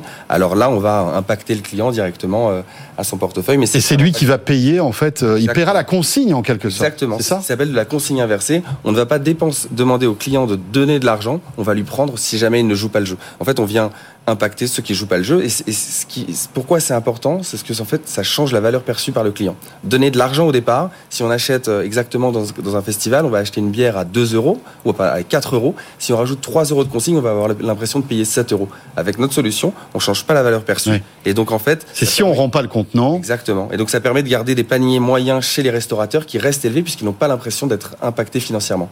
Ouais, on a l'impression que c'est compliqué quand même, hein, tout ça. Hein. C'est à mettre en place pour, euh, pour, toutes, pour tous ces, ces secteurs. C'est une vraie révolution. Hein. C'est une vraie révolution, oui, oui. Mais on est obligé d'y passer. On y, arrive. Ouais. Et petit à petit, le gouvernement va serrer la vis, hein, parce que là, pour l'instant, il y a une espèce de de sensibilisation, mais euh, voilà, je crois que d'ici la fin de l'année, on commencera à avoir des, des, amendes si on ne respecte pas tout cela. Ça va vite arriver. Hein. Bah, à notre niveau, nous avons travaillé un petit peu avec le salon euh, Taste of Paris, mmh. qui a été prévenu qu'il devrait passer sûrement au réutilisable, sinon il serait sûrement impacté par des amendes. Eh bien voilà. Merci beaucoup Martin pour toutes ces précisions. Hassan Ali Chaudari. Alors là, on est sur un autre sujet. Vous êtes euh, donc directeur général et cofondateur de Fullsoon. Euh, et alors vous, vous avez développé une IA en quelque sorte, un outil prédictif euh, qui sert au restaurant. Présentez-nous tout ça. C'est ça, exactement. Euh, alors en fait, nous, on a créé avec mes deux sœurs, c'est un projet, c'est un projet qu'on a lancé en famille, euh, le premier outil qui utilise l'intelligence artificielle pour lutter contre le gaspillage alimentaire dans les restaurants. Alors en fait, ce qu'on va faire, c'est qu'on va venir prédire le nombre de clients qui viennent au restaurant, les plats qui vont être commandés et la quantité exacte d'ingrédients dont on a besoin pour préparer ces plats-là. Ça, on va le faire euh, grâce à la data en fait, on va venir se connecter au logiciel de caisse et on va venir récupérer en fait tout l'historique des commandes qui ont été toutes les additions. Exactement, tous les tickets de caisse, donc avec euh, l'heure à laquelle les clients sont venus, les plats qui ont été commandés, le prix qui a été payé. Et à partir de là, on va venir ajouter toute la donnée externe qui peut impacter la vie d'un restaurant. Donc ça va être la météo, les événements sportifs, euh, les vacances scolaires, tout ce genre de choses. Les grèves. Les grèves. Et on va même donner la possibilité. Vous avez, vous avez préparé ce paramètre de la grève? Bien sûr. Très bien. Bien sûr. Et, euh, et à partir de là, on va même donner la possibilité aux restaurateurs d'ajouter eux-mêmes des événements comme une campagne marketing ou euh, une gare qui est fermée euh, en face en face du restaurant. Et à partir de ou là des travaux dans le coin qui peuvent peut-être impacter la fréquentation. Exactement. Et à partir de là on va récupérer ces données là et faire des prédictions du coup du nombre de clients qui viennent, des plats qui vont être commandés et de la quantité exacte d'ingrédients dont on a besoin pour préparer ces plats-là. Et après, on va même, encore une fois, on, part sur la même chose, on veut retirer le maximum de, de tâches au restaurateur, on va même jusqu'à pré-remplir les bons de commande et les envoyer automatiquement au fournisseur pour qu'en fait, il n'ait plus rien à faire et que ces stocks soient gérés le mieux possible. Et alors, on se dit, waouh, c'est dingue, l'IA qui arrive à prédire les stocks de ce que euh, va vendre le lendemain le restaurateur. Enfin, le lendemain où c'est une espèce de météo de la fréquentation en quelque sorte hein, euh, du restaurant. Ça va. Ça va quoi de 24 heures à une semaine? C'est quoi le, le, la, la, votre durée de prédiction? Nous, on fait, on vient faire des prédictions en fait toutes les 30 minutes. Donc, on va vous dire entre midi et midi 30, vous allez vendre tant de pizzas margarita. Et nos prédictions, elles vont jusqu'à deux semaines, un mois à l'avance. Incroyable. Et alors, on se dit, est-ce que ça marche? Vous avez déjà testé euh, tout cela, bien sûr, et vous avez atteint 94% de précision dans la prédiction de commandes réalisées lors de la Coupe du Monde en 2022. C'est ça, exactement. Alors nous, faut savoir qu'on est on est né dans l'hôtellerie. Notre premier actionnaire qui était qui Accor, donc on développait beaucoup dans dans les restaurants d'hôtels, et puis petit à petit on s'est développé vers l'extérieur, donc via sur le, le marché du fast-food qui est très très impacté par euh, les événements sportifs. Et on a atteint des résultats exceptionnels pendant, pendant la Coupe du Monde avec euh, des, des, euh, des, oui. des marques de, de fast-food. Et aujourd'hui, c'est quelque chose... Avec la livraison, enfin les, avec la livraison, les, Uber, le les Deliveroo, etc. etc. Ouais. Mais aujourd'hui, c'est quelque chose qu'on voit, c'est que on a de plus en plus de, de marques. Euh, avant, on se disait que la lutte contre le gaspillage alimentaire, c'était vraiment réservé aux grandes marques. Aujourd'hui, on a des, des, marques de taille intermédiaire qui commencent à venir euh, euh, s'investir dans ces sujets-là, comme euh, Chamas Tacos ou ces genres de, de, de... Quelles sont les grandes marques qui font appel à votre, à votre service? Aujourd'hui, on a, on a Accor, on a euh, Chamas Tacos, Geladal, on a même La Durée, avec lesquels on est en train de, on est en train de déployer. On commence des déploiements aussi euh, dans, chez Marie Blacher. Euh, donc on a des panels qui sont différents. Ça va de la, des grandes marques, euh, du restaurant un peu plus étoilé, au, au fast-food, à la boulangerie. Et ça permet de faire des économies. En fait, on évite le gaspillage. avec votre technologie, c'est ça? C'est ça, exactement. On évite le, le gaspillage et on augmente la, la marge du restaurateur. Euh, on, on, estime à une augmentation en moyenne de 6 points de marge euh, sur les coûts matières pour le restaurateur et on, on, lui facilite la vie, on lui fait économiser en moyenne plus de 20 heures euh, dans sa gestion de son stock, euh, du passage de commandes, etc. Le seul problème, c'est l'événement inattendu, non? Que vous ne pouvez pas prendre dans vos algorithmes et qui vont faire que d'un coup, ben, je vais vendre plus de sandwichs parce que, euh, je sais pas moi, il y a une kermesse à côté et vous l'avez pas détecté et que voilà, ça va attirer du monde. Ça peut arriver, ça Non, ça peut, ça peut arriver. Après, on a établi euh, des partenariats avec euh, des grandes marques de sportives, de, de météo, etc. Donc vous, ah oui, vous agrégez toutes ces données agréger aussi ces données-là, et on va même plus loin. On va donner en fait la main au restaurateur qui va venir lui-même ajouter des événements. Donc typiquement, s'il y a une kermesse, ouais. comme vous le disiez, ou une communion ou une grosse commande, eh ben il va venir lui-même ajouter un événement et la noter de manière négative ou positive pour que nous, derrière, on puisse adapter nos prédictions. Aujourd'hui, vous travaillez avec, donc avec 30 marques qui représentent un parc de plus de 12 000 restaurants. Et d'ici 2023, vous en aurez encore plus. C'est ça. 1500 en plus, c'est ça? C'est ça. Euh, on, on, on, a prévu un déploiement de 1500 restaurants là, sur l'année sur l'année 2023. Merci beaucoup euh, à Sanali Chaudary. Merci aussi à Martin Bachelot de MAPAC. Et euh, Karen Serfati, il ne me reste plus qu'à vous souhaiter un excellent salon. Ce sera euh, les 14 et 15 mars prochains, donc à Paris Expo, porte de Versailles. Merci beaucoup. Ce Food Hotel Tech.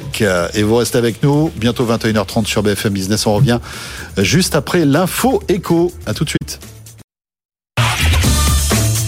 Tech Co, le grand live du numérique avec François Sorel. Et j'accueille Kevin Primiserio. Bonsoir Kevin. Bonsoir. Président et cofondateur de Pianity. Euh, Pianity qui permet aux, musici aux, musiciens de vendre leurs morceaux en NFT. Alors on s'était euh, croisé sur ce plateau il y a un an et demi. C'était, euh, je crois, au printemps 2021, un petit peu plus d'ailleurs, quasiment deux ans. Vous lanciez à l'époque Pianity. Euh, Est-ce que vous pouvez nous présenter un petit peu ce que vous faites et puis surtout les évolutions qu'il y a eu euh, depuis tout ce temps? C'est quoi Pianity Ouais, donc euh, quand on a créé Pianity, on l'a créé pour répondre à deux problèmes principaux. Euh, le premier, c'est que 99% des musiciens gagnent moins de 1000 euros par an euh, grâce au streaming. on explique et... pourquoi rapidement, c'est-à-dire que en fait les les gens sont payés au, au, à l'écoute, c'est ça hein? Exactement. Et un streaming vous rapporte quelques pouillèmes de centimes à chaque fois. Exactement. Il y a, il y a plusieurs raisons à ça. Le principal, la principale, c'est qu'on paie en fait 10 euros par mois et on peut écouter tant, autant qu'on veut.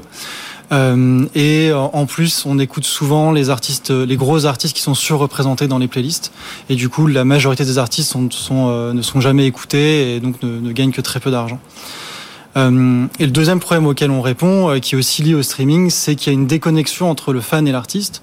Euh, en tant que fan de musique, on veut probablement vivre des choses avec l'artiste, des expériences se connecter avec lui, mmh. mais en fait, sur une plateforme, on peut uniquement streamer sa musique.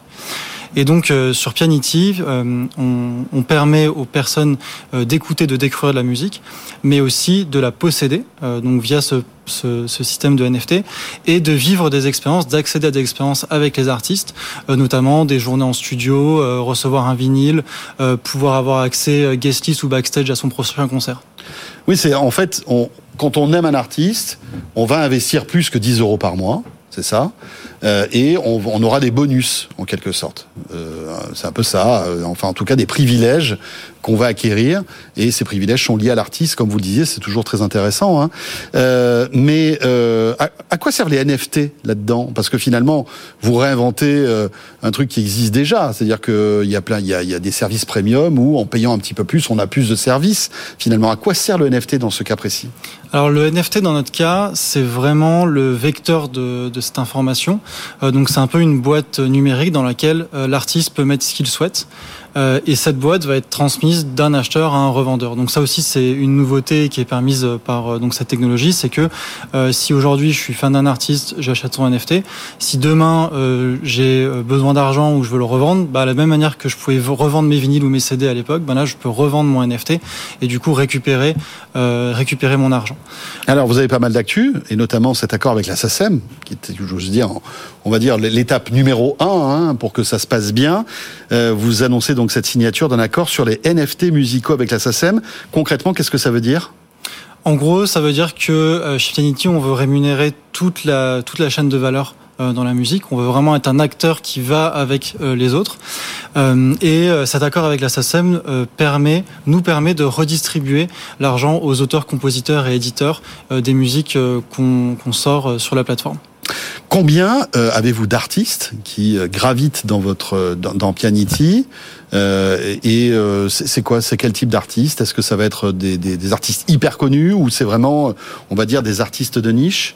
Aujourd'hui, on a sorti plus de 1300 artistes sur la plateforme euh, et on a vraiment euh, tout type de style de musique et aussi tout type de taille d'artistes.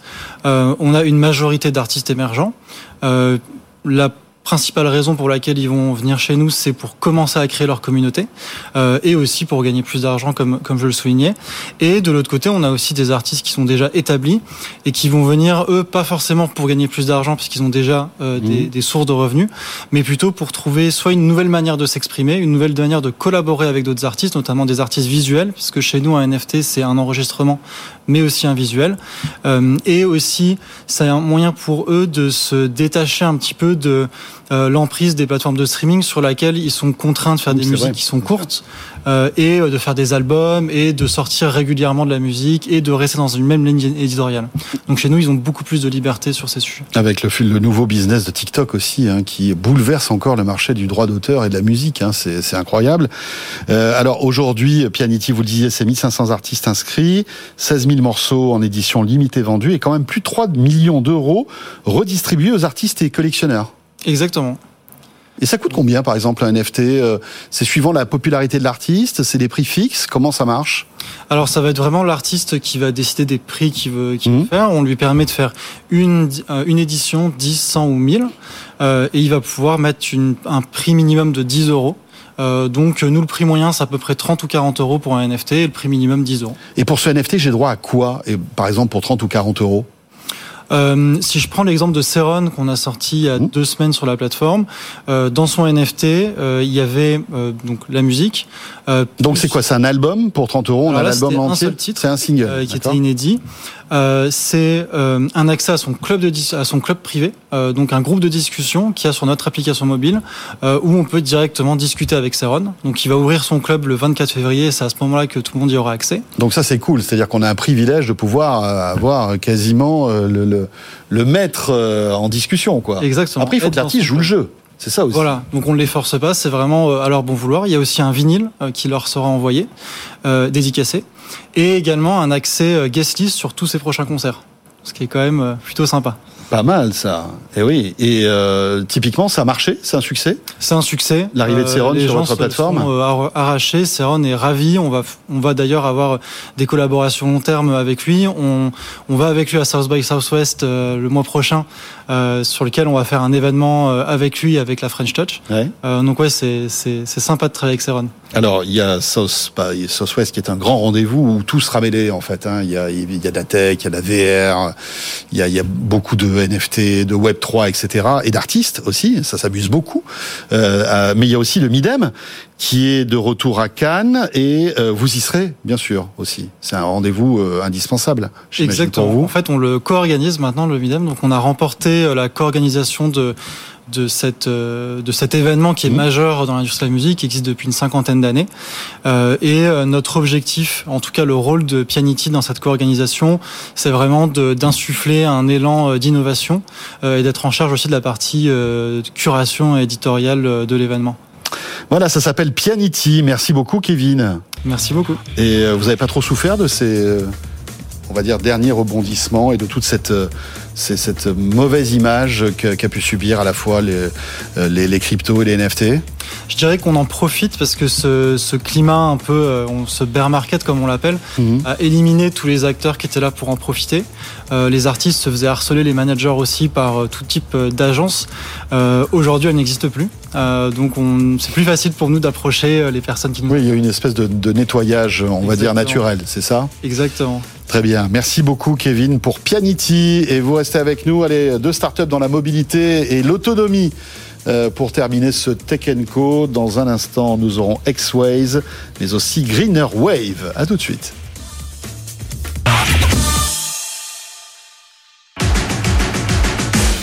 Nous aussi, on parle des zèbres. Zèbre, start-up qui est déjà rentable malgré une valorisation modeste. BFM Business, première sur l'écho. Événement sur BFM Business. La 16e édition du Grand Prix Favori e-commerce célèbre les plus belles réussites du commerce en ligne. Le prestigieux jury récompensera les meilleures pratiques dans le domaine. Quels sont les sites préférés des internautes? Quels sont les champions du e-commerce français? Le Grand Prix Favori e-commerce 2023, présenté par Noémie Vira et Frédéric Simotel, demain à 21h sur BFM Business, en partenariat avec la FEVAD. Votre rendez-vous avec Honey, une banque internationale partenaire de la transformation du commerce. Honey, your money, your way. On le sait, les antibiotiques permettent de soigner toutes sortes de maladies, des infections urinaires aux septicémies. Mais à force d'être mal utilisés, ils perdent en efficacité. Pour les préserver, suivez bien l'avis et les prescriptions de votre professionnel de santé.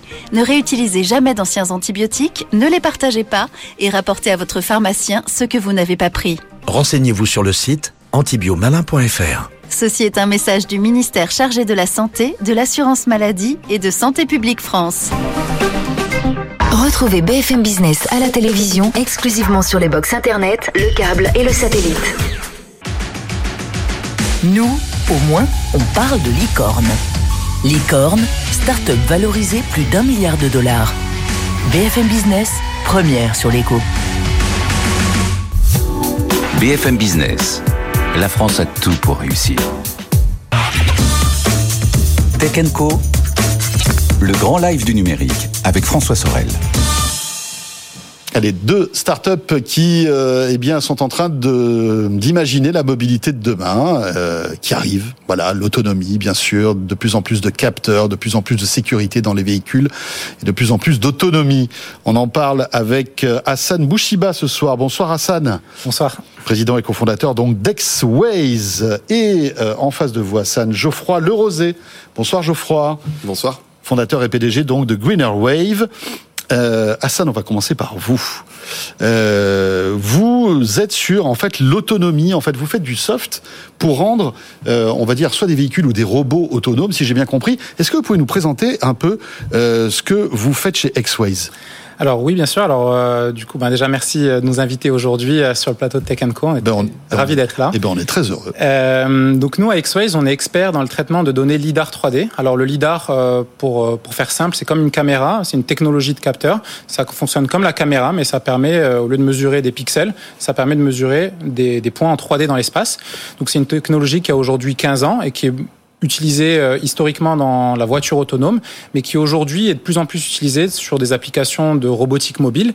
Et nous, en fait, on fait, euh, on développe, un, on a développé un logiciel embarqué qui permet de faire le positionnement, donc calculer la position très précise d'un système robotique à partir des données euh, lidar 3D. Donc on fait concrètement, on fait le traitement de ces données en temps réel, en embarqué sur sur le robot. Alors attendez, ça sert à quoi pour qu'on comprenne bien? Avec cette, avec cette solution euh, qui est du soft en fait, hein, parce que vous, c'est pas vous qui fabriquez les lidars. Hein. Vous allez le, les, les, connecter en quelque sorte, comprendre leurs données. Donnez-nous un exemple, s'il vous plaît. Alors effectivement, donc nous on est euh, aujourd'hui on est compatible avec l'ensemble des capteurs lidar 3D qui existent aujourd'hui sur le marché. Et pour vous donner un exemple très concret, aujourd'hui euh, dans nos clients par exemple, il y a des gens qui font des robots d'inspection industrielle. Donc c'est un robot euh, dont le but, euh, et d'être envoyé dans des endroits où on n'a pas envie d'envoyer l'être humain, donc par exemple sur un site contaminé. Et donc le robot, ben pour guider le robot, donc pour qu'il soit autonome, eh ben il a besoin de connaître sa position en temps réel. Et nous, en fait, en, donc le, en étant connecté aux données euh, du lidar qui est sur le robot, en fait, on, on donne sa position en temps réel et, euh, et ça après nos clients, ben, en fait, ils, ils, intègrent ça dans le logiciel du robot pour faire en fait le, le, tout ce qui est la navigation. Donc vous êtes un peu un GPS euh, du, du à, à, en fait, pour voir là, vous arrivez à géolocaliser grâce au lidar, c'est ça? Exactement. Là, c'est là, vous avez donné la bonne image. C'est le, le, GPS. Nous, on est un GPS, sauf que à la différence du GPS, on fonctionne aussi bien en intérieur qu'en voilà, extérieur. Ça, parce que le GPS, quand on est à l'intérieur, ça marche moins bien. Hein. Exactement. Et, euh, et en fait, nous, on donne, on exprime la position du robot euh, mieux que le centimètre. Fait, on est capable de, de, de, le positionner de manière très précise. Et en plus de ça, on donne aussi son orientation à 6 degrés de liberté. Donc position, 3 degrés de liberté et orientation. Alors on comprend bien les usages, on va dire, dans, la, dans les, les usines, hein, avec des robots, bien sûr. Est-ce que vous imaginez d'autres usages? Est-ce que ces technologies peuvent arriver, auraient un sens dans d'autres secteurs? Euh, Oui, tout à fait. Alors il y a le, le, secteur de la logistique, où en fait c'est un secteur qui est en pleine transformation et dans lequel il y a, il y a, il y a beaucoup besoin d'automatisation. Et donc euh, en fait il y, a des, il y a des entreprises euh, françaises aussi qui développent des, euh, des camions, des gros robots euh, porte-conteneurs autonomes qui, bah, qui font le travail en fait d'être humain. Alors ce qui est un truc qui est marrant à, voir, à savoir, c'est que justement on était jusqu'à il y a quelques années, on était dans, dans l'état d'esprit où le robot va prendre la place de, de l'être humain. Ouais. En fait aujourd'hui, euh, vous savez qu'il y a de, de moins en moins de, de main d'œuvre et en fait l'autonomie, en fait le, la, la, robotique mobile, elle apporte une solution à ça. Et en fait aujourd'hui le robot il vient plutôt faire des, des travaux que l'être humain a plus envie de faire. C'est ça. Bah, tant mieux, finalement. Oui. Alors après, on va pas rentrer dans le débat si ça détruit des emplois ou pas. Hein. Ça, c'est un, un, une autre histoire. Euh, ça n'a pas de sens. En, en, en, revanche, dans le dans l'aspect grand public, votre technologie, ça sert à rien de de, de, de savoir que euh, mon véhicule euh, est à tel endroit de manière précise.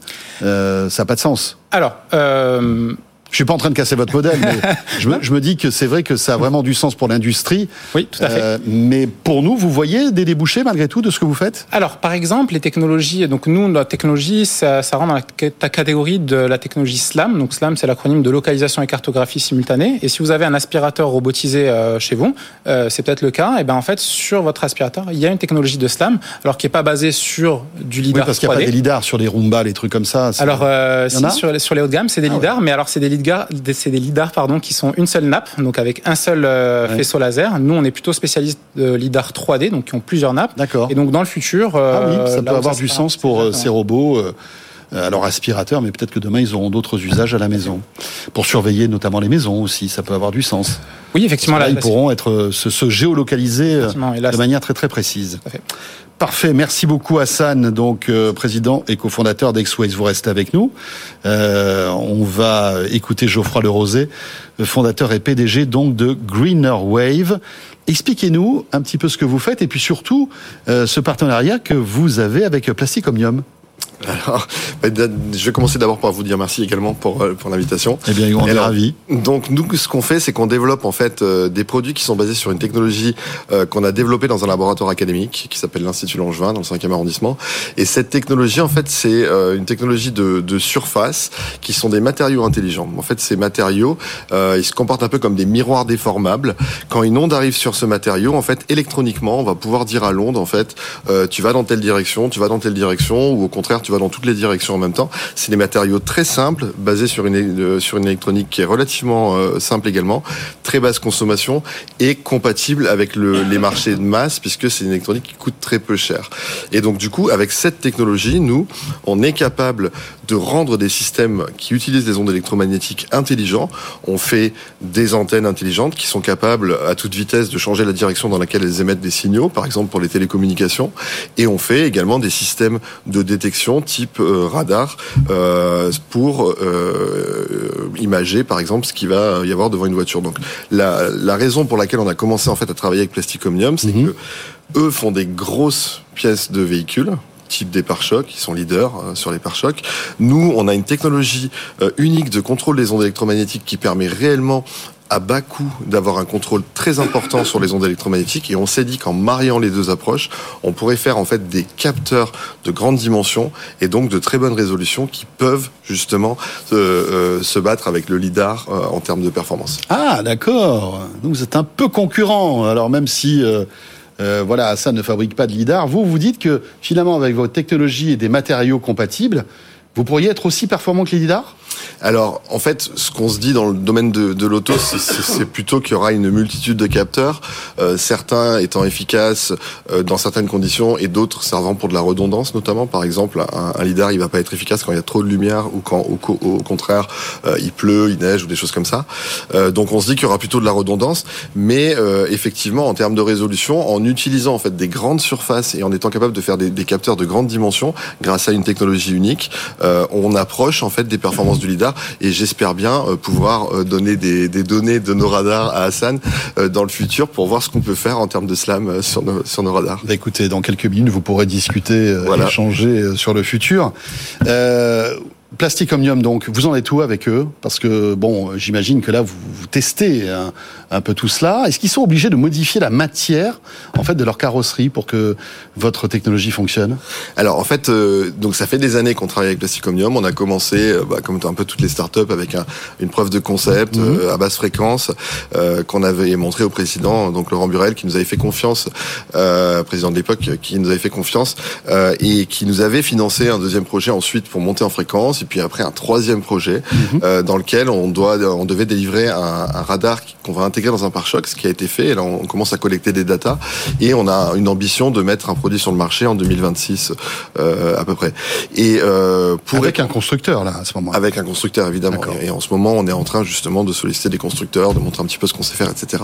Euh, Excusez-moi, je vous coupe parce ouais. que l'intérêt finalement pour le constructeur, c'est que ce pare-choc là coûtera moins cher que d'installer des lidars et toutes des, des capteurs qui sont assez onéreux alors l'intérêt pour le constructeur, c'est qu'on va avoir un capteur unique qui est capable de faire de l'imagerie multimode, c'est-à-dire qu'il sera capable de faire des images euh, au lointain de la voiture euh, en face, donc ce qu'on appelle des radars long range, mais en même temps de faire des radars, des images de ce qui se passe proche de la voiture, donc des radars short range. Et nous, on va proposer en fait un sensor unique qui est capable de faire tout ça en même temps. Et ce sensor, il aura, il va, il va avoir des propriétés uniques de performance et de résolution qui n'existent pas sur le sur les autres radars. Ah d'accord, c'est-à-dire que vous ferez mieux que les lidars que la, la, la, somme de différentes technologies J'ai pas dit que des lidars, mais euh, que euh, que les radars qui à l'heure actuelle, même si on en met plusieurs en fait. Ouais. D'accord. Très bien. Donc euh, par choc, est-ce qu'on peut imaginer d'autres euh, d'autres euh, exemples d'utilisation de, de, votre technologie Alors, ben, comme je vous le disais, nous en fait, euh, on développe pas que du radar, on développe des antennes. Euh, on a par exemple en radar, euh, on commence à réfléchir à est-ce que ça peut être intéressant de le mettre dans la voiture pour faire de la surveillance. Il y a des radars qui, qui sont, euh, on, on, il y a une demande de radar comme ça pour voir par exemple si on n'a pas oublié un objet, une personne dans la voiture, des choses comme ça. Ah oui, Et ensuite, on s'intéresse. Scannerait la voiture, l'intérieur voilà, de la voiture pour voir si on n'aurait pas oublié. Pour vérifier qu'il n'y a, a, pas de problème. Si on n'a pas oublié le chien, par exemple. Par exemple, ça peut être, ça peut être ça. Et puis après, évidemment, des besoins de connectivité de la voiture. Euh, nous, on développe des antennes, par exemple, pour pouvoir se connecter à des satellites avec mmh. cette technologie.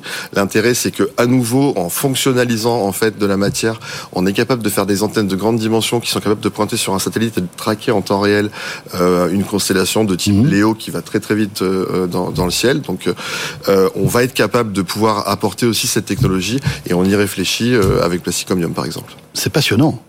Bravo. Merci. Ça s'appelle Greener Wave. Euh, Geoffroy Lerosé, merci d'être euh, venu nous voir ce soir. Merci à vous. Fondateur et PDG pardon, de cette euh, société.